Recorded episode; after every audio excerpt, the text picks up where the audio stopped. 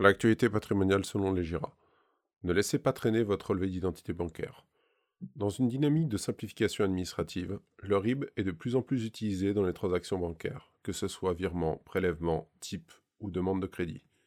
On parle beaucoup de fraude à la carte bancaire, mais savez-vous que peut-on faire avec un RIB de manière mal intentionnée? Dans votre vie de tous les jours, de nombreux organismes vous ont demandé votre RIB pour procéder à des prélèvements ou des versements sur votre compte bancaire. La première utilisation à laquelle on pense est le versement du salaire par l'employeur. Il vous aura nécessairement demandé votre RIB au moment de votre embauche, car le RIB est considéré comme la pièce d'identité de votre compte bancaire. On y retrouve l'identité du ou des titulaires du compte, ainsi que toutes les coordonnées, que ce soit le code banque, code agence, code guichet, numéro de compte ou la clé RIB. En plus de cette codification française, vous retrouverez le numéro IBAN et code BIC pour les transactions internationales. Alors, est-ce possible d'utiliser le RIB de quelqu'un d'autre? Si une personne venait à mettre la main sur votre RIB, elle pourrait tenter de l'utiliser pour réaliser des opérations sur votre compte. Découvrons les moyens à disposition d'un contrevenant, ainsi que les mécanismes de protection mis en place par les établissements bancaires. L'utilisation du RIB lors des demandes de virement. Du côté des virements, votre RIB ne pourra être utilisé à des fins frauduleuses. Aucun intérêt pour quelqu'un d'utiliser votre RIB pour virer des sommes sur votre compte. La seule chose qui pourrait arriver, qu'une personne modifie son RIB en remplaçant votre identité par la sienne. Cette dernière pourrait communiquer ce RIB falsifié auprès d'organismes chargés de verser des sommes d'argent sur votre compte, que ce soit caisse d'assurance maladie ou vieillesse ou assureur. Prélèvement automatique et RIB. Peut-on procéder par prélèvement automatique ou type à partir d'un RIB d'une autre personne? En théorie, la réponse est non. Je dis bien en théorie car pour procéder à un prélèvement CEPA ou un paiement par type CEPA, une entreprise se doit d'avoir une demande signée et datée par la personne autorisant l'opération.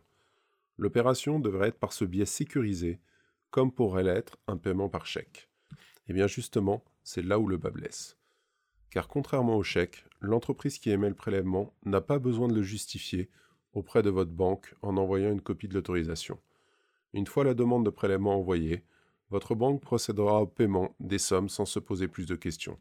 Est-ce normal? La protection des détenteurs de comptes contre l'utilisation frauduleuse.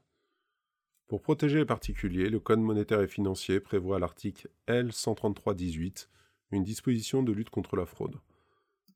Tout prélèvement reconnu comme frauduleux doit être remboursé par la banque. Si vous n'avez accordé aucun mandat de prélèvement et que les sommes ont été prélevées par ce biais, vous aurez un délai de 13 mois à compter du paiement pour envoyer une demande de remboursement. Attention, car ce délai se réduit à 70 jours si l'établissement du bénéficiaire du paiement se situe hors de l'Europe ou de l'espace économique européen. Selon l'établissement bancaire dans lequel se trouve votre compte, la procédure pourrait être plus ou moins longue et fastidieuse. Une étude a démontré que plus de une demande sur trois des fraudes bancaires étaient classées sans suite. Est-il possible alors de sécuriser son RIB des opérations frauduleuses? Le meilleur moyen d'éviter les utilisations frauduleuses de votre RIB, ne le transmettre qu'à des organismes de confiance, voire même ne pas le transmettre et utiliser des moyens de paiement plus sécurisés tels que la carte bancaire. De la même manière, ne conservez votre RIB que dans des espaces de stockage sécurisés, et cela qu'il soit physique ou numérique, comme par exemple un coffre-fort électronique. Et si jamais vous cédez aux sirènes de la simplification administrative, nous vous encourageons à consulter fréquemment les opérations ayant lieu sur votre compte.